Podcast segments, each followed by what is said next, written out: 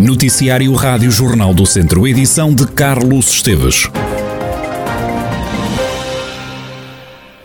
O Tribunal de Viseu condenou esta quinta-feira a uma pena de 21 anos de prisão um homem de 76 anos que matou outro na sequência de desentendimentos por causa de um caminho agrícola em Taboaço. Fernando Augusto foi condenado pelos crimes de homicídio qualificado agravado por uso de arma de fogo e detenção de arma proibida, o que resultou num cúmulo jurídico de 21 anos. O Tribunal considerou ter ficado provado que em abril de 2021, quando andava a descarregar terra de uma carrinha para o caminho, ao ser abordado por Armando Barbosa, disparou contra ele. O Tribunal considerou que num caso como este, ocorrido num meio pequeno, a necessidade de prevenção geral é muito elevada e é por isso essencial uma punição que garanta a confiança na justiça. A juíza Alexandra Albuquerque disse que Fernando Augusto agiu movido unicamente por sentimentos de vingança, demonstrando frieza de ânimo e desprezo pela vida humana, referindo que o homem tem uma personalidade impulsiva e um caráter agressivo e violento. O Tribunal não considerou provado que, ao disparar contra Armando Barbosa, Fernando Augusto tivesse também tentado matar a filha eh, do, eh, da vítima que estava ao seu lado. Fernando Augusto terá ainda de pagar várias indenizações que totalizam cerca de 350 mil euros. Jorge Martins, cunhado da vítima, diz que foi feita justiça. Eu, sinceramente, há um mês atrás, dizia ao seu doutor, ao nosso advogado, que não acreditava muito na justiça portuguesa, porque há casos que eu vejo que, que a justiça é muito baixa. E, e estava assim como fraco, com um fraco pressentimento. Mas não, eu acho que se fosse mais um ano ou dois não se perdia. Porque o, aquilo que aquele assassino fez, que é um assassino, é um assassino, que ele preparou uma morte, é, foi, foi feita justiça. Não estamos contentes, mas foi feita justiça. Poderia ter sido mais porque ele estragou três vidas. Ele estragou a vida da minha irmã, da minha sobrinha e do meu sobrinho. Já Luís Almeida, o advogado do homem condenado a 21 anos de prisão por ter matado um outro homem, fala numa pena pesada. Parece-me que é uma pena um bocadinho pesada, dadas as circunstâncias, dados os factos relatados pelo, pelo, pelo arguído. Uh, sei que houve prova fraca por, por parte do arguído quanto à prova testemunhal, uh, mas parece-me que o Tribunal não atendeu às declarações do arguído, uh, viu o arguído como sendo, como sendo uma, tudo uma mentira. Parece-me pena um bocadinho pesada, uh, dado o confronto que já existia na altura entre, as, entre as duas pessoas. E ele agiu de uma forma de defesa não foi a melhor, excesso de defesa, tirando a vida a outra pessoa, que é grave. Tem que se ler o acordo, fio a pavio e depois ponderar um eventual recurso ou não recurso. Luís Almeida, advogado de Fernando Augusto, condenado a 21 anos de prisão, um homem de 76 anos que matou outro na sequência de desentendimentos por causa de um caminho agrícola em Taboaço, no distrito de Viseu. Começa esta sexta-feira o julgamento do presidente da Associação de Vila Nova da Rainha. Já passaram quatro anos desde o incêndio que matou 11 pessoas. Micaela Costa. É um julgamento com um único arguído.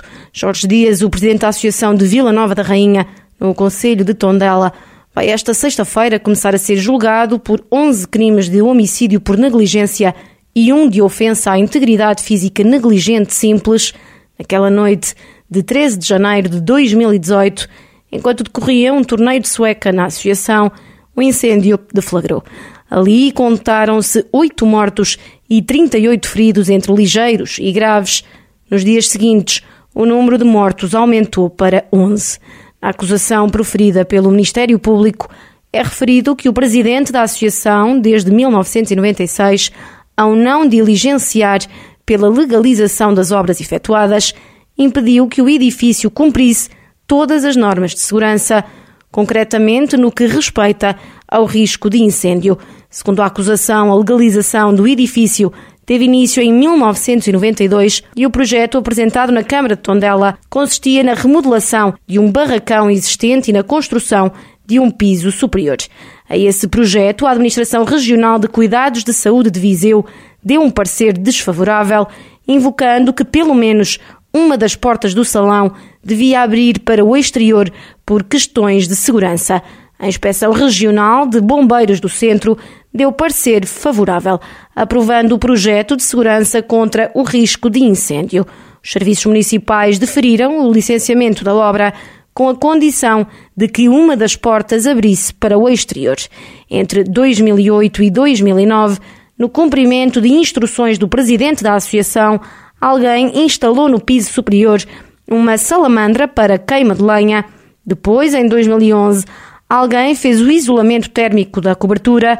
Jorge Dias é então acusado de ter permitido que todas as obras posteriores a 2001 fossem executadas sem as necessárias e obrigatórias licenças e de saber que o edifício nunca tinha sido objeto de vistoria pela Câmara.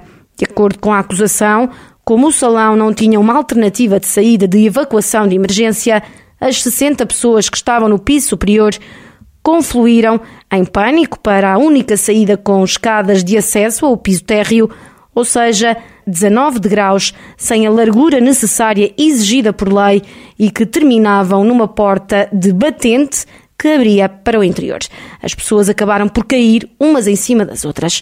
O Ministério Público considerou que se o arguído tivesse cumprido todas as normas de segurança, o que não fez, apesar de ter conhecimento das exigências legais, ter-se-ia evitado seguramente a magnitude do incêndio e as consequências humanas e materiais que ele provocou, uma afirmação que consta da acusação do Ministério Público.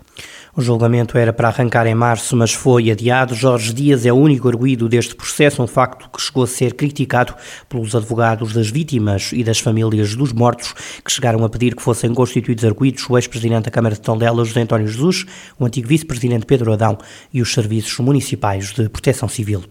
Assado, o Tondela não se conforma com a decisão do Tribunal Arbitral do Desporto em impedir o clube de inscrever os jogadores nas duas próximas janelas de transferências. O Tondela perdeu o recurso que apresentou no Tribunal Arbitral do Desporto, no chamado caso CACEF. A FIFA considerou que não houve razões para o jogador ter rescindido unilateralmente com o clube argelino onde atuava. O jogador teve que cumprir quatro meses de suspensão. Já o Tondela teve que pagar 160 mil euros ao antigo clube do atleta.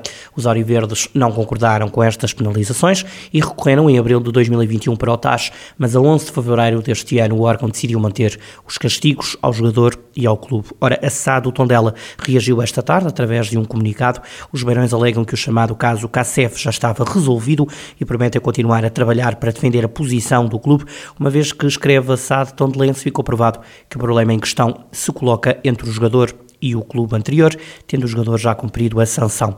Esta manhã, em declarações à Rádio Jornal do Centro, o presidente do Tondela, Gilberto Coimbra, diz que contactou a SAD e que lhe transmitiram que o assunto está a ser resolvido de forma a evitar que o clube fique impedido de contratar jogadores. A única coisa que eu tenho a dizer sobre isso é que, primeiro, fiquei tão, tão, tão incrédulo quanto o meu amigo me está a fazer a pergunta, porque, ao que sei e que, que depois tentei apurar eh, com a SAD, eh, que é quem está com, com este problema. Este é um problema de 2021 e é o mesmo problema que em 2021 foi falado e veio agora, não sei porquê.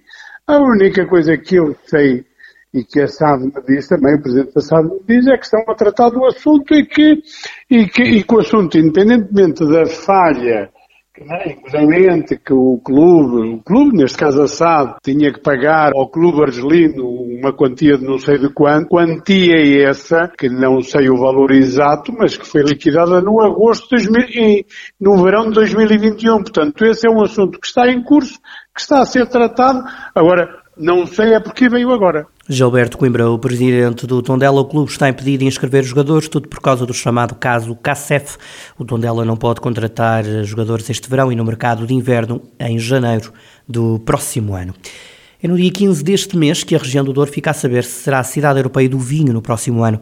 A candidatura foi apresentada pela Comunidade Intermunicipal do Douro. Carlos Santiago, presidente da Douro, diz que o grande objetivo é promover a região e reforçar a aposta no enoturismo. O presidente da Douro está confiante num bom desfecho. Estamos convencidos de que é preciso escala, estamos convencidos de que esta ideia de chamarmos a um conjunto de 19 localidades, três grandes cidades, algumas vilas, chamarmos-lhe aqui esta, esta cidade grande, que é a cidade do Douro, é dar escala, é dar visibilidade a um conjunto de de, de vinhos e de, de, estratégias que existem a nível todo do nosso território.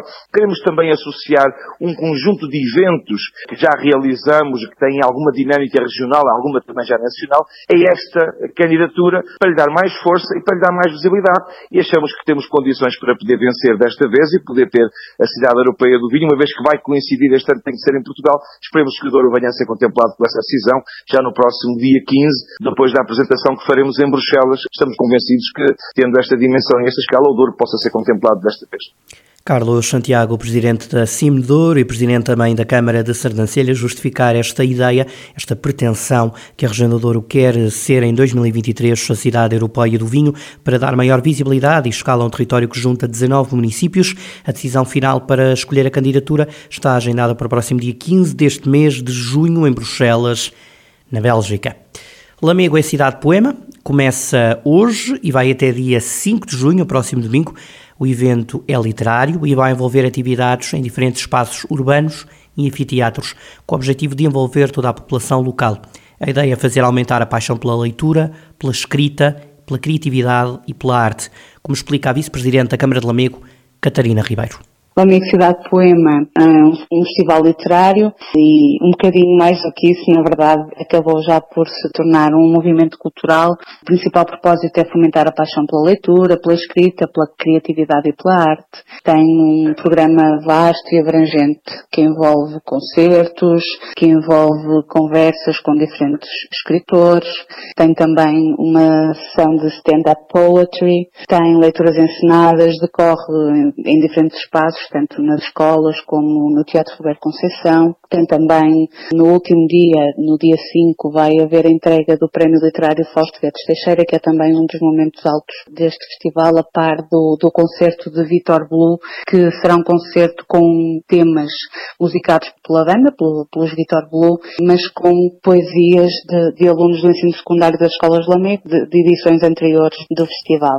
Catarina Ribeiro quer que este festival Amigo Cidade Poema envolva toda a população e revela que terá uma programação abrangente. É um festival que se pretende que envolva a cidade e que a cidade participe, porque também tem abraçado este, este festival e tem vindo a ser um sucesso. E este ano é sem dúvida a melhor programação, mais completa, mais enriquecida e que pretendemos que continue a crescer também. Catarina Ribeiro, vice-presidente da Câmara de Lamego, a cidade acolhe entre hoje e domingo o Festival Cidade Poema.